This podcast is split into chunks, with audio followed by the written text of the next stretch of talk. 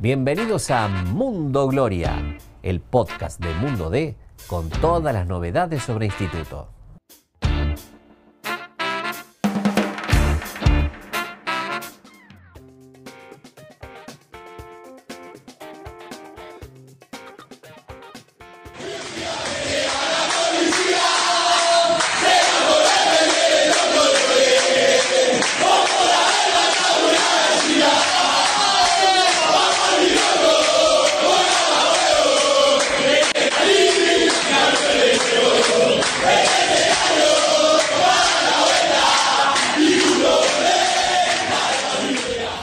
¿Qué tal? ¿Cómo les va? ¿Cómo andan? El audio que escuchaban recién no es la Popular Norte, no es la Sur, no son los Capangas, no son los ranchos. ¿Quiénes son, Hernán? Contame. Qué bárbaro, ¿no? Bueno, elegimos ese audio de que en realidad es un video que lo pueden ver también en las redes y, y son los jugadores festejando ese triunfo tan esperado, tan anhelado y que, bueno, por fin llegó en un momento clave, ¿no? Llegó en el momento justo, porque después de un pequeño bache de cuatro fechas sin ganar, y en un momento en que todos los rivales, prácticamente todos, salvo San Martín y Tucumán, sumaron de a tres, eh, de los que están peleando arriba, eh, necesitaba imperiosamente Instituto esta victoria y llegó en un momento justo, ¿no? importante para recuperar confianza, para volver a verse ahí arriba en la tabla, compartiendo hoy el segundo lugar con San Martín de Tucumán, en realidad tercero por diferencia de goles, pero cerca de uno de los grandes objetivos que es, creo ya, ya eliminando el del primer puesto, porque va a quedar indefectiblemente, me parece, en manos de Belgrano, Poder salir segundo es muy importante, ya lo hemos explicado otras veces Hernán, que te permite, en primer lugar, avanzar a semifinales, definir siempre el local y tener la ventaja deportiva. Esto implica que ante dos empates, por ejemplo, pasás de ronda a la final y luego ascendes. Sí, lo que tendremos que buscar, quién fue el autor de esta canción de que un día me dijo mi vieja, esa, habría que buscar el autor original de que transformó ese, esa canción en este hitazo, ¿no? Que lo han adoptado los jugadores que está bueno también marcarlo en el sentido de que es un equipo que, digamos, siente la camiseta, se ha comprometido y, el vestuario se lo nota unido. Creo que vale remarcar esto, sobre todo para lo que se viene, para el reducido, que van a ser partidos muy picantes, muy bravos. Y bueno, saber que Instituto tiene un plantel que está, está bien abroquelado para, para encarar esta parte final, ¿no? Le restan cinco partidos Instituto acá al final del torneo, tres en Alta Córdoba, dos de visitante. Uno repasa el fixture, si bien no hay rivales fáciles en esta categoría, tiene al menos en los papeles, me parece, un fixture un poco más tranquilo que el resto de sus rivales. Por ejemplo, ahora juega contra Gimnasia de Jujuy, que es un equipo que no está ni en la pelea, ni la de arriba, ni la de abajo. Sí, que viene además en un nivel decreciente, digamos. Y bueno, estuvo en Alta Córdoba, incluso perdió hace pocos días por Copa Argentina. Va a ser la vuelta al Monumental de dos personas muy reconocidas y en algún punto querías también en Alta Córdoba, ¿no? Sí, sí, va a estar eh, Darío Franco, que asumió como técnico de gimnasia. Tuvo un muy buen inicio, digamos, en, este, en esta B Nacional. Eh, bueno, ahora el equipo se ha quedado un poquito Gimnasia Jujuy. En algún momento tuvo, digamos, aspiraciones de meterse en el reducido porque tuvo una, una linda repuntada. Bueno, ahora un poquito el equipo se ha planchado.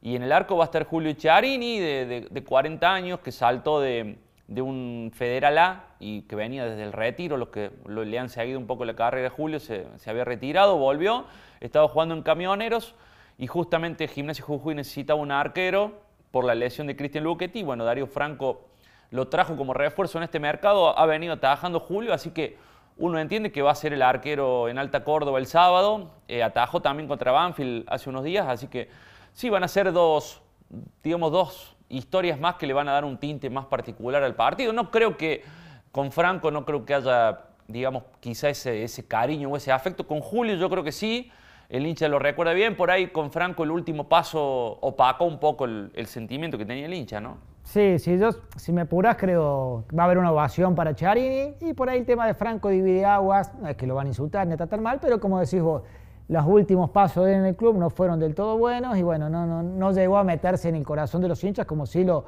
lo hizo eh, Julito que incluso fue titular la última fecha cuando Gimnasia de Jujuy empató, no pasó un empate con Sacachispas, otro de los rivales más flojos que tiene el torneo. Y hablando de rivales flojos, luego de este partido, Instituto tiene que ir a Flandria a jugar, partido que seguramente va a ser sábado o domingo, que es cuando ellos juegan de local, no tienen luz en la cancha, así que probablemente sea un partido en horario por la tarde. Eh, otro equipo que pelea el descenso, después viene Temperley, Alta Córdoba, que es otro equipo que tampoco ha andado bien. Penúltima fecha va a visitar a Morón, un club al cual se supone que Lucas Bobaglio medianamente lo conoce. Sí, porque no lo van a recibir muy bien, ¿no? no sé si lo van a recibir bien o mal, pero eh, imagino que con cierta ventaja de conocer un poco, por lo menos aparte de- del plantel del Gatito, que tampoco anduvo bien este torneo, lo extrañó Bobaglio, y va a cerrar la gloria del torneo recibiendo Deportivo Madrid. Un equipo que anda bien. De un- local es fuerte. de local es muy fuerte. Es muy fuerte. Le cuesta un poco al equipo de Pancaldo visitante y habrá que ver, porque está la chance de que para esa altura ya no tenga chances de ingresar al reducido Deportivo Madrid, por lo tanto puede ser otro rival que, entre comillas, prácticamente eh, no juegue por nada. Es así, bueno, el sábado es 20:40 con Gimnasio Jujuy, se espera otra vez una muy linda convocatoria. Eh, la gente que arma los recibimientos también está eh, preparando algo especial con 30.000 globos. Pueden seguirlo ahí en el Instagram Recibimiento IAC, creo que es. Eh, ahí pueden colaborar y, y sumarse a, a la causa.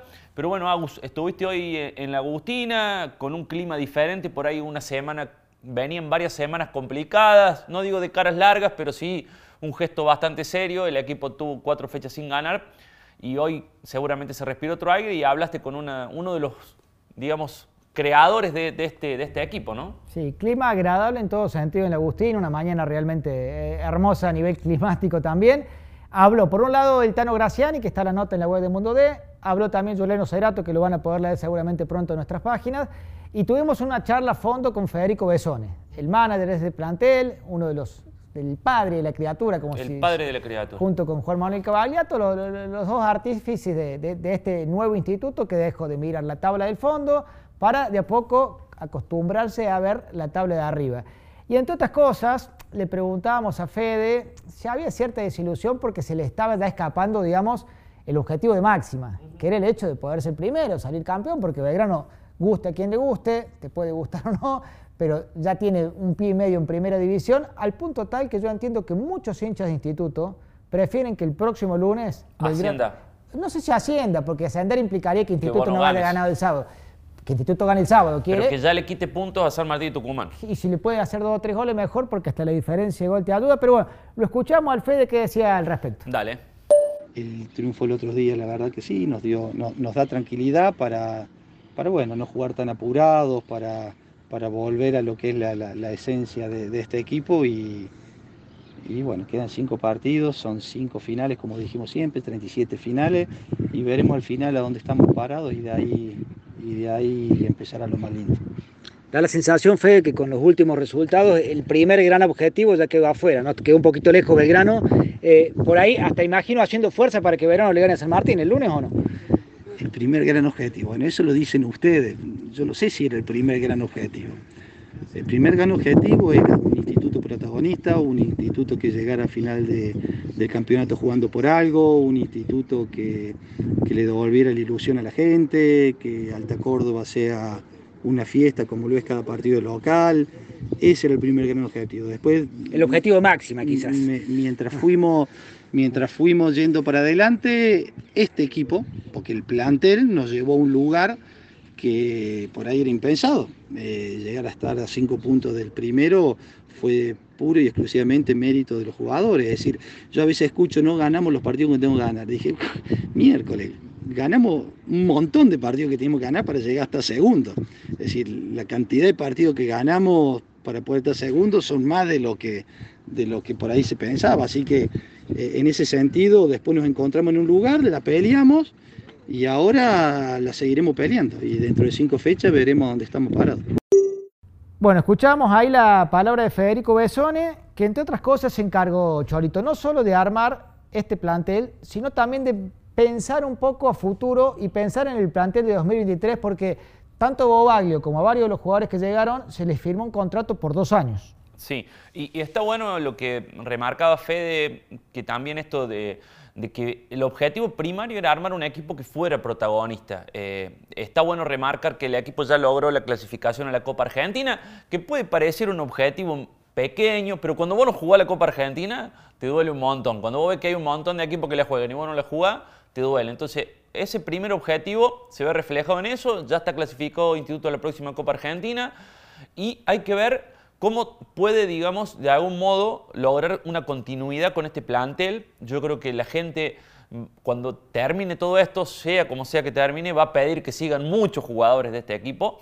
eh, por, lo que han demostrado en cancha. Eh, habrá que ver cómo se resuelve eso. Eh, tengo entendido que ya están trabajando un poco en algunas continuidades. El técnico sí tiene un contrato por dos temporadas, o sea que este proyecto con Lucas Bobaglio va a tener una continuidad.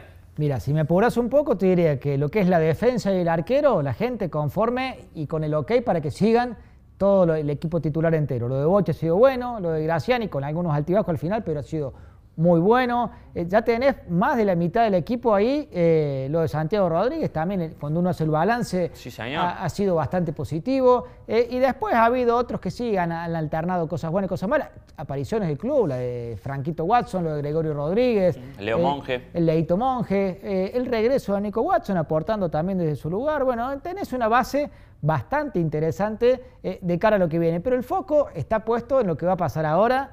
Por ahí no lo dicen abiertamente, pero todos ya saben y reconocen que el objetivo del primer puesto es casi una utopía. Entonces le apuntan de lleno, de lleno, Cholito, a lo que es, eh, salir segundos para tener esa ventaja en el reducido.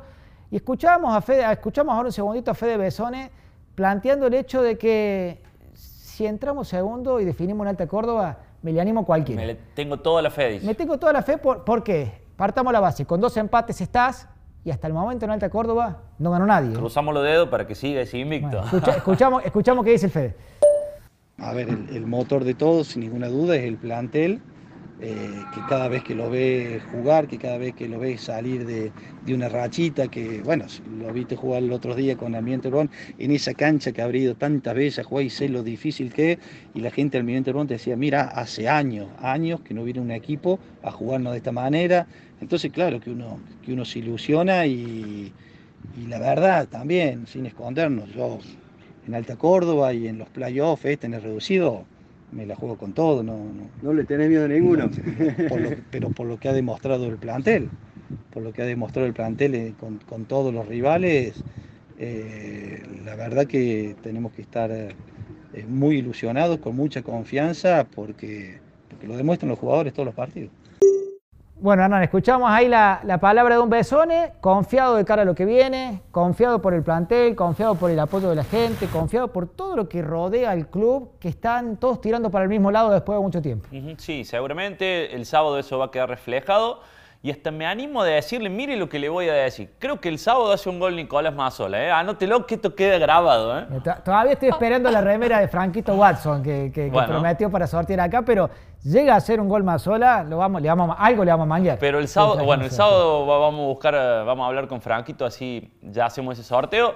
Sobre todo para esta última parte del año, la gente que nos ha acompañado se merece un, un regalito, así que vamos, vamos a ir armando eso.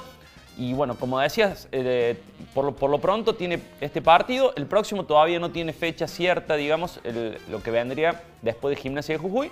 Pero sí que se espera muy buena, una muy buena convocatoria el sábado, ¿no? Una muy buena convocatoria, como siempre ha tenido el instituto en estos partidos de, local, más teniendo en cuenta un día sábado, el horario, porque por ahí siempre los sábados a la tarde hay gente que juega torneos de fútbol, lo que tiene que llevar a los chicos a algún lado.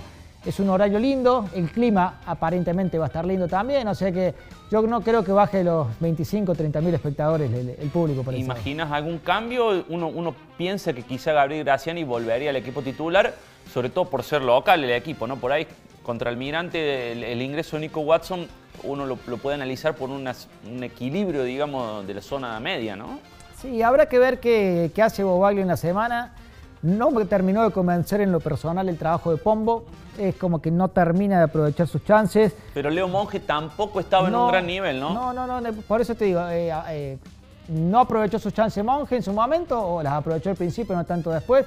Habrá que ver si le devuelve la titularidad a, a Graciani o no pero no lo va a definir o no lo vamos a saber probablemente hasta pocas horas antes del, inicio del partido. También entró Joaquín Arzura contra el Mirante, que pudo ser en algún momento opción ahí a lo de Bochi, supo serlo. Eh, uno imagina que también Nico Watson. Es por ahí el puesto que, más, eh, digamos, hoy en, hoy en día parece menos claro, ¿no? Es como que no encuentra ese, ese tipo que, se junte eh, con Bochi en el medio campo y que también le pueda dar un poco de fútbol al equipo.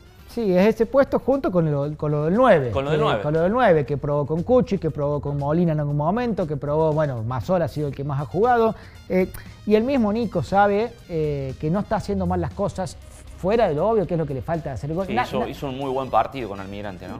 hizo un muy buen partido, aguantó bien la pelota, generó varias faltas, pero bueno, le sigue faltando y los hinchas le siguen exigiendo lo más importante para un 9, que es el hecho de poder convertir. Eh, está trabajando en ello no solo Nicolás, sino todo el plantel. Y, y bueno, ojalá, como decís vos, que se le pueda eh, a- abrir el arco.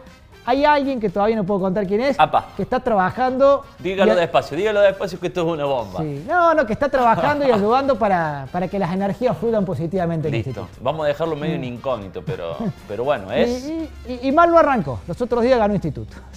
perfecto. Después de los primeros días de trabajo. Ojalá que sigan las cosas bien. Arno. Yo creo que siempre que vemos ahí en la cabina 5, vemos el partido, esa persona, que no voy a decir quién es, la veo pasar. Sí, sí, ojalá, ojalá que sigan tirando buenas energías para el instituto.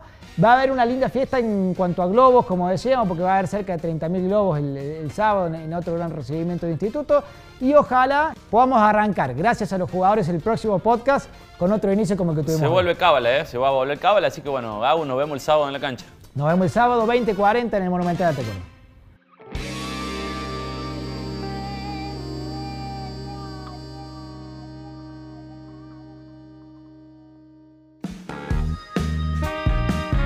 Gracias por escuchar este episodio. Te invitamos a visitar mundode.com.ar para estar al día con todas las noticias sobre la gloria. Nos encontramos de nuevo la semana que viene.